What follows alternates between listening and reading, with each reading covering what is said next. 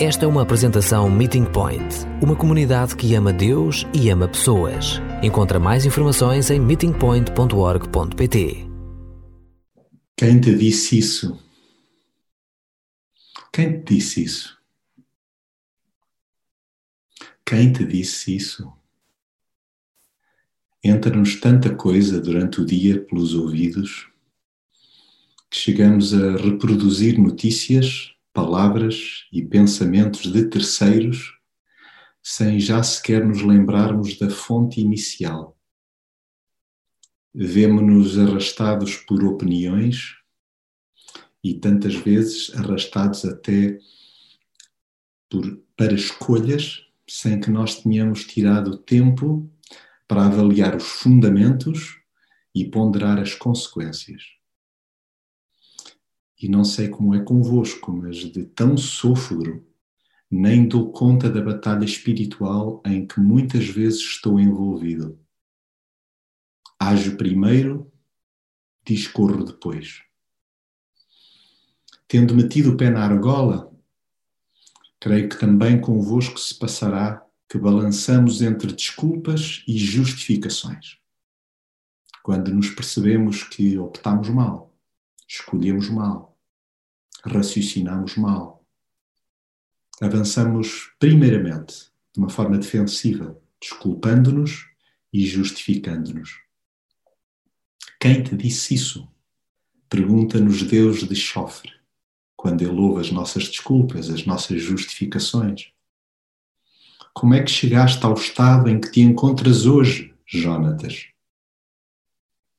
Então, tal como fizemos já hoje em comunidade, entre cânticos e orações, enquanto a palavra foi lida, foi escutada e está agora a ser partilhada, que eu e tu possamos abrir o nosso coração à voz de Jesus. E proponho-vos já à cabeça, amigos, um exercício. Irmos comparando aquilo que Jesus nos diz com versões que nós próprios apresentamos da nossa história caída e por isso gostaria que fizéssemos um primeiro recuo na história, lá para os primórdios da mesma. Em Gênesis 3:11 surge esta pergunta colocada por Deus a Adão: Quem é que te disse que estavas nu? Esta foi a primeira pergunta. Para nos situarmos melhor, leio um pedacinho mais deste trecho, ainda que não por ordem cronológica. Nesse momento, abriram-se os olhos de ambos e deram-se conta de que estavam nus. O homem replicou: A mulher que me deste para viver comigo é que me deu do fruto dessa árvore e eu comi. O Senhor disse então à mulher: Que é que fizeste? A mulher respondeu: A serpente enganou-me e eu comi. A serpente, que era o mais astuto de todos os animais selvagens criados pelo Senhor Deus, disse à mulher: Com que então Deus proibiu-vos de comerem do fruto de todas as árvores do jardim? A serpente replicou-lhe: Não têm que morrer, de maneira nenhuma. O que acontece é que Deus sabe que no dia em que comerem desse fruto, abrir-se-ão os vossos olhos e ficarão a conhecer o mal e o bem, tal como Deus. Quem é que te disse que estavas nu, Adão? Se repararmos no texto, a primeira reação de Adão foi fugir à questão. E quantas vezes acontece quando nós, confrontados pelo Pai, perguntando-nos amorosamente: Mas quem te disse que te encontravas neste ponto? Quem te disse que estavas nu? Quem te deu essa consciência? Como chegaste até aqui? Quando incomodados pelas nossas opções, boa parte de nós tende a usar esta opção, fugir à questão. Não pensar, não raciocinar, não parar, não olhar para dentro, Não desejarmos este incômodo de conversarmos com o Pai dentro de nós. A segunda tática é continuar a não responder diretamente à pergunta e atribuir a culpa a terceiros. Li há pouco a resposta de Adão, que podia muito bem ser a minha e a tua nas mesmas circunstâncias. Ou no dia a dia também optamos por, não olhando para dentro de nós, atribuir a responsabilidade ao outro. A mulher que me deste para viver comigo é que me deu do fruto dessa árvore e eu comi. Quem te disse isso? Ah, foi meu colega de trabalho. Quem te disse isso? Hum, isso, na verdade, é a responsabilidade dos meus vizinhos, ou dos meus pais, ou do meu cônjuge, ou de terceiros, outros, sempre os outros, nunca nós. Quem te disse isso? O terceiro passo, que eventualmente é a escapatória utilizada por alguns de nós é expressar nas entrelinhas que, em primeira instância, a responsabilidade é de Deus. No fundo, no fundo, ou no princípio, no princípio, Deus, a mulher que me deste para viver comigo. Então, implicitamente, é muito fácil atribuir as responsabilidades a Deus. Mas, evidentemente, por trás de tudo, está a serpente subtil e insidiosa. Na verdade, esta serpente, o diabo, o tentador, Satanás, o que lhe desejarmos chamar, o inimigo das nossas almas, o opositor de Deus, é um profissional a instigar dúvidas. Ele não é muito criativo, ainda hoje utiliza este tipo de tática mas surte efeito, porque ele é repetitivo.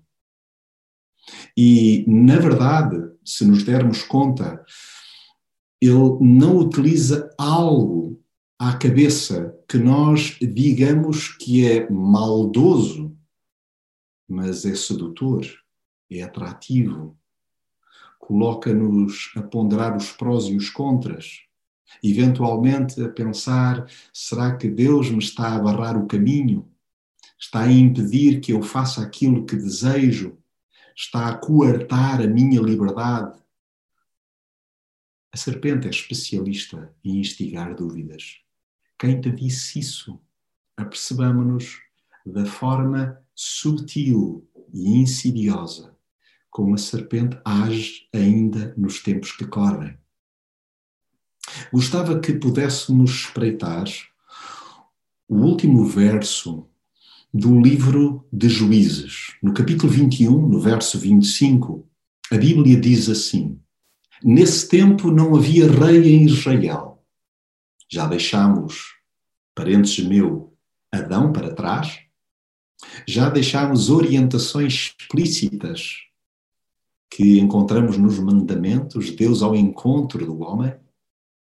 Deus tentando de variadíssimas formas, através de sacerdotes, aproximar-se de mim e de ti.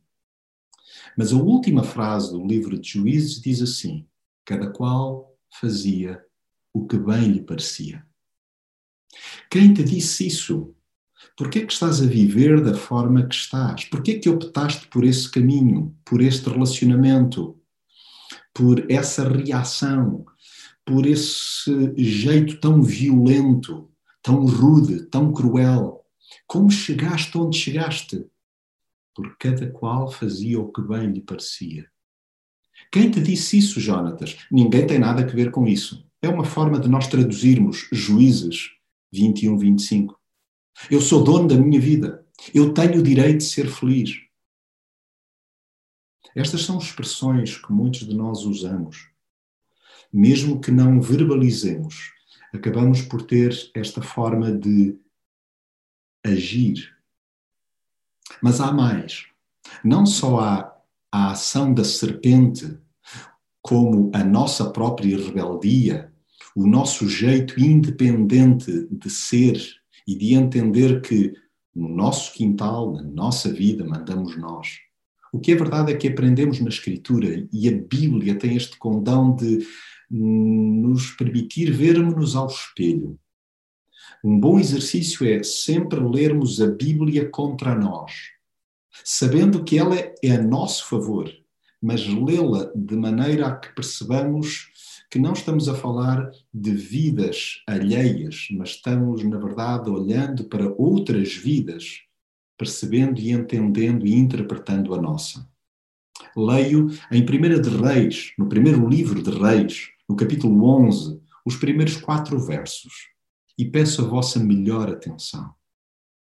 Além da filha do Faraó, o rei Salomão amou muitas mulheres estrangeiras, moabitas, amonitas, edomitas, sidónias e hititas, pertencentes a nações sobre as quais o Senhor tinha dito aos israelitas: Não procurem mulheres dessas nações, nem deixem que os seus homens casem com as vossas mulheres, porque isso vos levaria a corromper o vosso coração e a adorar os seus deuses. Mas Salomão enamorou-se dessas mulheres e deixou-se prender por elas. Teve setecentas esposas de sangue real e trezentas outras esposas secundárias que o desviaram de Deus. Quando já era velho, as suas mulheres levaram-no a adorar outros deuses, de modo que ele deixou de amar o Senhor seu Deus de todo o seu coração, não seguindo nisso o exemplo de Davi, seu pai. Quem disse isso, Salomão? Quem disse isso, Jonatas? Quem te disse isso, meu filho? A minha líbido? A minha concupiscência? Palavra que eventualmente importa dissecar, desmontar, o meu engodo, a minha atração por aquilo que, sendo mau, é sedutor. Quem te disse isso? A minha sôfrega insatisfação. Quem te disse isso? A minha descarada desobediência e rebeldia. Quem te disse isso? O mundo de que me rodeei. É tão interessante olharmos para a vida de Salomão e vermos-nos nós ali também espelhados. Como assim? Eu não tenho uma vida tão dissoluta.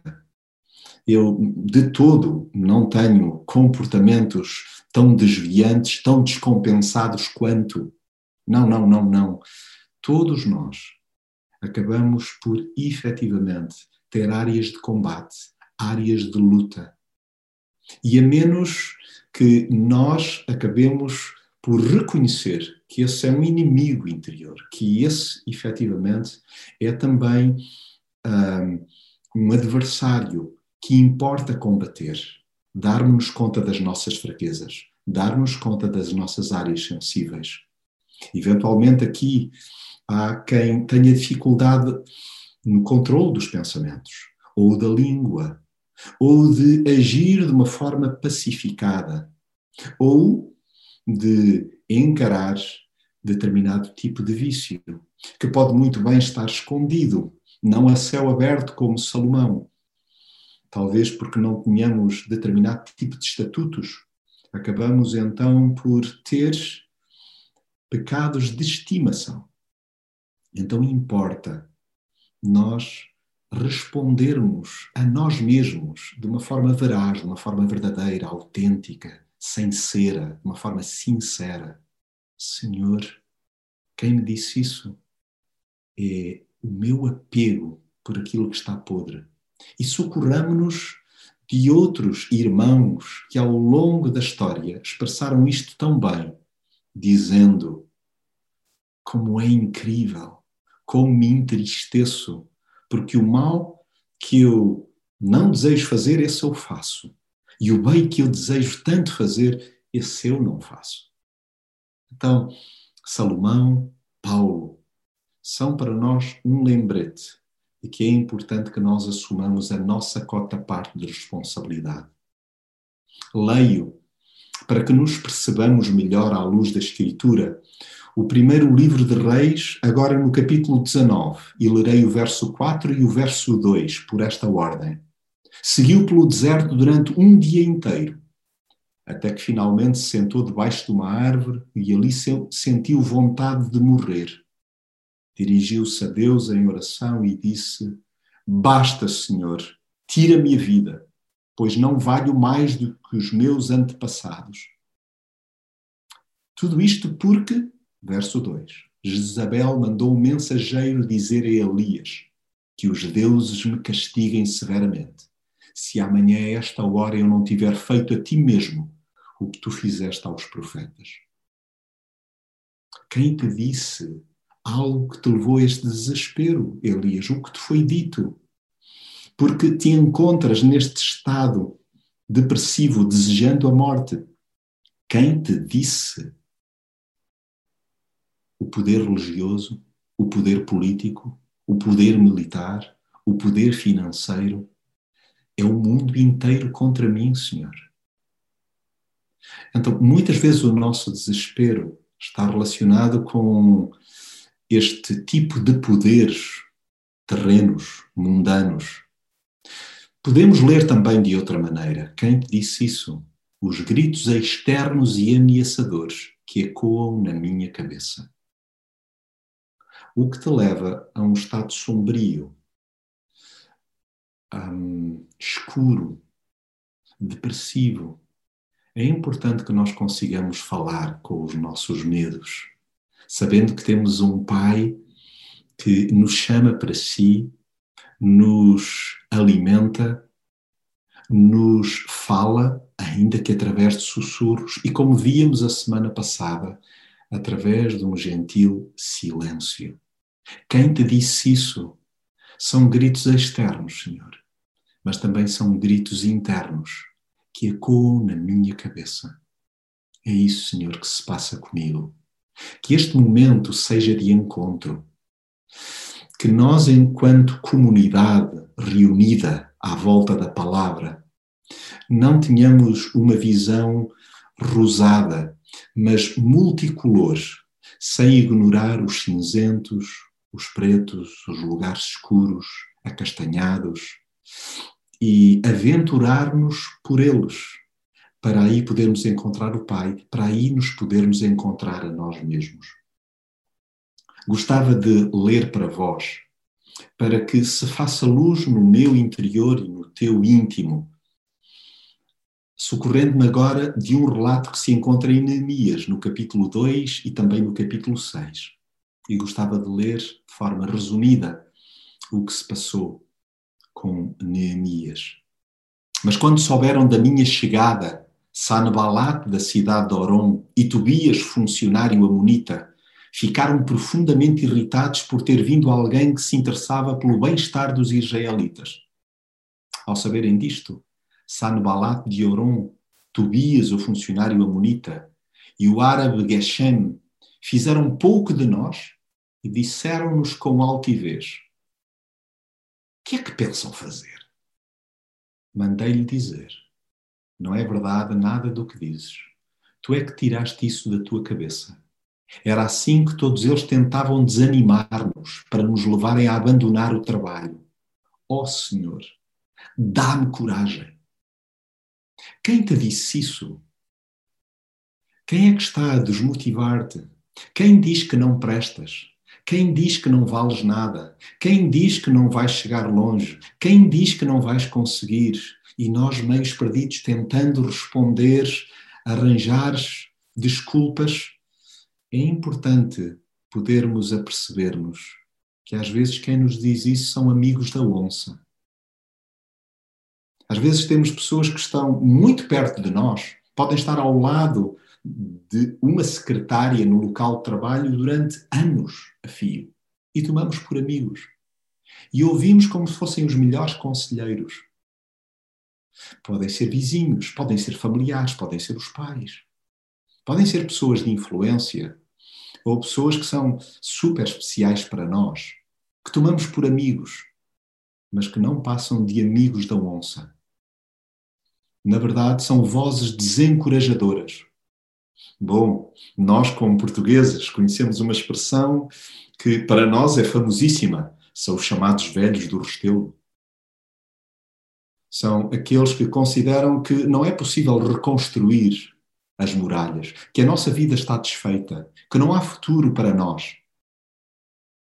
E é tão bom podermos, pelo menos, ganhar consciência à luz da Escritura que este é o mundo envolvente, mas o nosso interior não deve ser ditado então por estas vozes desencorajadoras, por estes amigos da onça, porque nós não somos o que os outros pensam de nós. Pois bem, leio em Daniel 3,15 a 18. Mal ouvirem o som das trompas, oboés, cítaras, harpas, liras e saltérios e de todos os outros instrumentos, essa é a ordem para se prostrarem e adorarem a estátua que fiz. Se desobedecerem, serão imediatamente atirados para dentro da fornalha a arder em chamas. Pensam que há algum Deus que vos possa livrar do meu poder? Palavras do famoso Nabucodonosor. Sadraque, Mesaque e Abednego responderam: Saiba, Vossa Majestade, que não nos queremos defender, mas o Deus a quem servimos é capaz de nos livrar da fornalha e do vosso poder, e vai livrar-nos mas mesmo que ele não nos livre, pode ter a certeza que não adoraremos os vossos deuses, nem nos inclinaremos diante da estátua de ouro que mandou fazer. Quem te disse isso? Os ídolos atuais. Hoje há ídolos que estão na mesma vestidos a ouro, que tomamos por referências, mas que têm pés de barro. Quem te disse isso? Foram os adolescentes lá do meu bairro, é a malta da universidade, são os colegas de trabalho, é, é o pessoal com que me reúno em qualquer agremiação cultural, nos relacionamentos que desenvolvemos de forma lúdica com aqueles que chamamos de amigos. É a chamada pressão de grupo. Todos fazem. Bom, isso é habitualíssimo entre os meus amigos. Ah, os casais que conheço optam dessa mesma forma, seja no quadro fiscal, no plano educacional, na forma como gerimos o orçamento, é muito habitual. Quem te disse isso? O bullying social. Se repararem, é incrível como neste relato, na íntegra, ficamos com a sensação que a repetição constante por a participação massiva, não só dos quadros superiores políticos, religiosos, mas também culturais. Culturalmente, tudo concorria para que Sadraque, Mesaque e Abednego se sentissem diminuídos no plano intelectual se não fizessem como os outros músicos, artistas faziam. Aquele era o sinal de que era assim que se devia proceder. Quem disse isso? Sem nos apercebermos. Muitos de nós acabamos por ter um estilo de vida que é ditado pela pressão do grupo, pelo bullying social ou pelos ídolos atuais. Porque compramos o que compramos. Como é que, olhando para o orçamento mensal ele, de alguma maneira, acaba por expressar mais dos valores externos a nós do que aqueles que nós aprendemos junto de Cristo. Não deem ouvidos ao que dizem esses profetas. Leio Jeremias 23. Não deem ouvidos ao que dizem esses profetas, declara o Senhor Todo-Poderoso, porque vos estão a dar esperanças vãs Ensinam-vos o que eles mesmos pensam, mas não o que eu disse. Ao povo que recusa ouvir-me e escarnece do que eu digo, repetem sem cessar que tudo lhe correrá bem. E garantem a todos os que se mostram teimosos que a desgraça não cairá sobre eles. Pensam que sou um Deus que só vê o que está perto e não vejo tudo o que está longe? É extraordinário o que aprendemos na Escritura. Quem te disse isso? Ah, isto foi, foi na igreja que, que eu ouvi. Mas se porventura ouvimos profetas do facilitismo, de que não há consequências para o erro, de que tudo nos correrá bem a despeito das nossas escolhas, então é importante que ouçamos o Senhor Todo-Poderoso e não esses profetas que, para todos os efeitos, não falam aquilo que o Senhor lhes diz. Quem te disse isso? Cuidado com os conselheiros, perdoem-me a expressão, ela é popular. Cuidado com os conselheiros de treta ou da treta. Cuidado com os negacionistas, que é um termo hoje muito usual por outras razões, até pandémicas, mas cuidado com os negacionistas do pecado. Há pessoal que vê pecado em todo o lado, mas há também quem não o veja em nenhum lado. E cuidado com esses extremismos. Quando na palavra lemos um aviso sério por parte do Senhor, do Deus que seguimos, que é Pai, mas que é todo-poderoso também, quando Ele alerta: cuidado, porque há pessoas que vão garantir que tudo correrá bem e garantem aos que se mostram teimosos que a desgraça não cairá sobre eles. Então, cuidado com os negacionistas do pecado. Quem te disse isso? Bom, às vezes são donos da verdade, mas são donos de uma verdade morta, de uma verdade que não provém de Deus, de uma verdade entre muitas verdades e não de acordo com aquele que disse que é o caminho, a verdade e a vida. Quem disse isso? Alguns de nós podemos, em certos momentos da nossa vida, procurar até acolchoar o Evangelho, adulterando-o e lendo lá o que não está lá. Então, quem te disse isso? Cuidado quando afirmamos, bom, foi Deus, foi a Sua palavra, é importante que nós possamos rodear-nos de amigos, de companheiros falíveis, mas que buscam o coração do Pai, de maneira a que nos possamos amparar em comunidade e a perceber-nos de que muitas vezes estamos a ouvir vozes erradas. Caminho para o final. Gostaria de ler dois trechos mais, agora no Novo Testamento. O primeiro é muito conhecido e gostava que olhássemos para a forma de ser e atuar do nosso Mestre e Salvador, Jesus, Ele mesmo. O tentador aproximou-se dele e disse: Se és filho de Deus, manda que estas pedras se transformem em pães. Jesus respondeu: A Sagrada Escritura diz: Não se vive só de pão, mas também de toda a palavra que vem de Deus.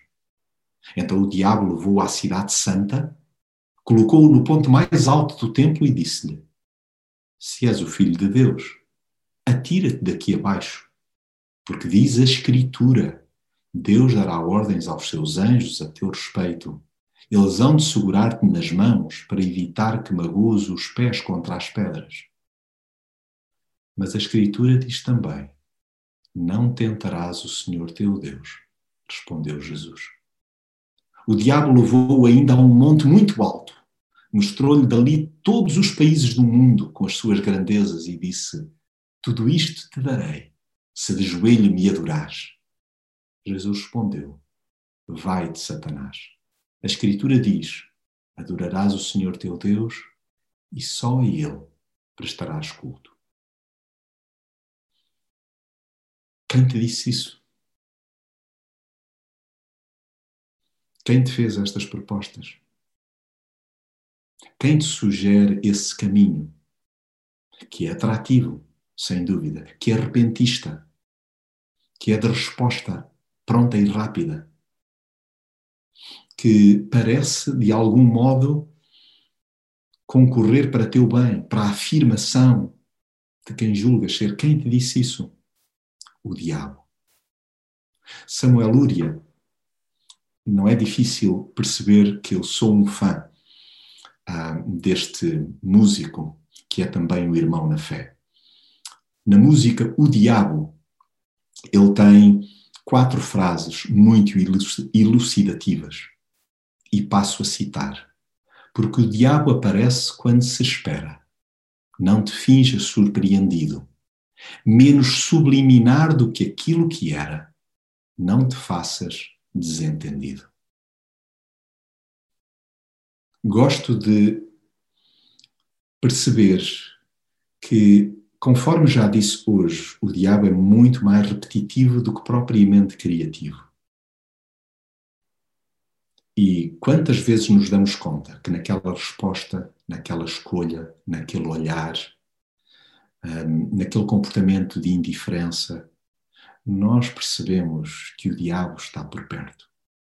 Satanás é quem, na verdade, como adversário matreiro e insistente, quer roubar-nos, matar-nos e destruir-nos. É isso que Jesus conforme escutávamos há pouco, disse: O ladrão não vem senão para roubar, matar e destruir. Quem te disse isso? O tentador. Quem te disse isso? O contorcionista da palavra. O diabo é perito em fazer malabarismos com a palavra. O falso imitador, o sedutor da vontade da carne, Quanto melhor conhecermos o nosso adversário, também melhor o poderemos combater. E com isso, e nós, enquanto comunidade, focados em Cristo, damos todo o destaque a Jesus. Mas isso não invalida que nós estejamos bem preparados para enfrentar o inimigo das nossas almas. Por último, gostava de ler para vós um texto delicioso, extraordinário, que encontramos em Marcos no capítulo 7. Leio. Jesus saiu da região de Tiro, passou por Sidom, seguiu em direção ao lago da Galileia e dali para o território das dez cidades. Trouxeram-lhe então um surdo, que também falava com dificuldade, e pediram a Jesus que pusesse as mãos sobre ele para o curar. Jesus afastou-se da multidão levou-o consigo, pôs-lhe os dedos nos ouvidos e tocou-lhe na língua com saliva. Em seguida levantou os olhos ao céu, suspirou e disse: Efatá, que quer dizer abre-te. Os ouvidos do homem abriram-se imediatamente. A língua desprendeu-se e ele começou a falar bem Jesus disse a todos os que ali estavam que não espalhassem a notícia. Mas quanto mais ele dizia que não falassem, mais eles contavam o que tinha acontecido. Estavam todos muito impressionados e diziam: Tudo quanto ele tem feito é maravilhoso. Até põe os surdos a ouvir e os mudos a falar. Quem te disse isso? Jesus, aquele que abriu os meus ouvidos e o meu entendimento. É Jesus que eu quero ouvir primeiramente. É Jesus que eu quero ouvir pela primeira e última vez. Porque Ele, além de fazer isso, desatará a minha boca e o meu coração. É tão comum falar mal por não ouvir bem. Só mesmo Jesus para desatar o que está enrodilhado na boca e principalmente no meu e no teu coração. O seu método é simples tratar as pessoas como gente. Repararam? Chamou em privado aquele homem, agiu em silêncio, apontou para o Pai e repôs a ordem espiritual das coisas. Abre-te. Que os meus ouvidos se abram. E que depois a minha boca esteja pronta para contar o milagre que Deus fez no meu e no teu coração. Quem te disse isso? Que a voz que se sobreponha a todas as outras vozes seja a de Jesus. As minhas ovelhas conhecem a minha voz. E nós, como amigos de Jesus, desejosos de fazer a sua vontade, quereremos obedecer-lhe. Que os meus ouvidos e o meu coração se abram hoje e no momento de silêncio que se segue, cada um de nós possa dar-se conta de que há vozes externas que têm feito moça e que nós possamos dizer: Senhor Jesus, que os meus ouvidos se abram, que a minha língua seja desatada e o meu coração se reconcilie com o teu.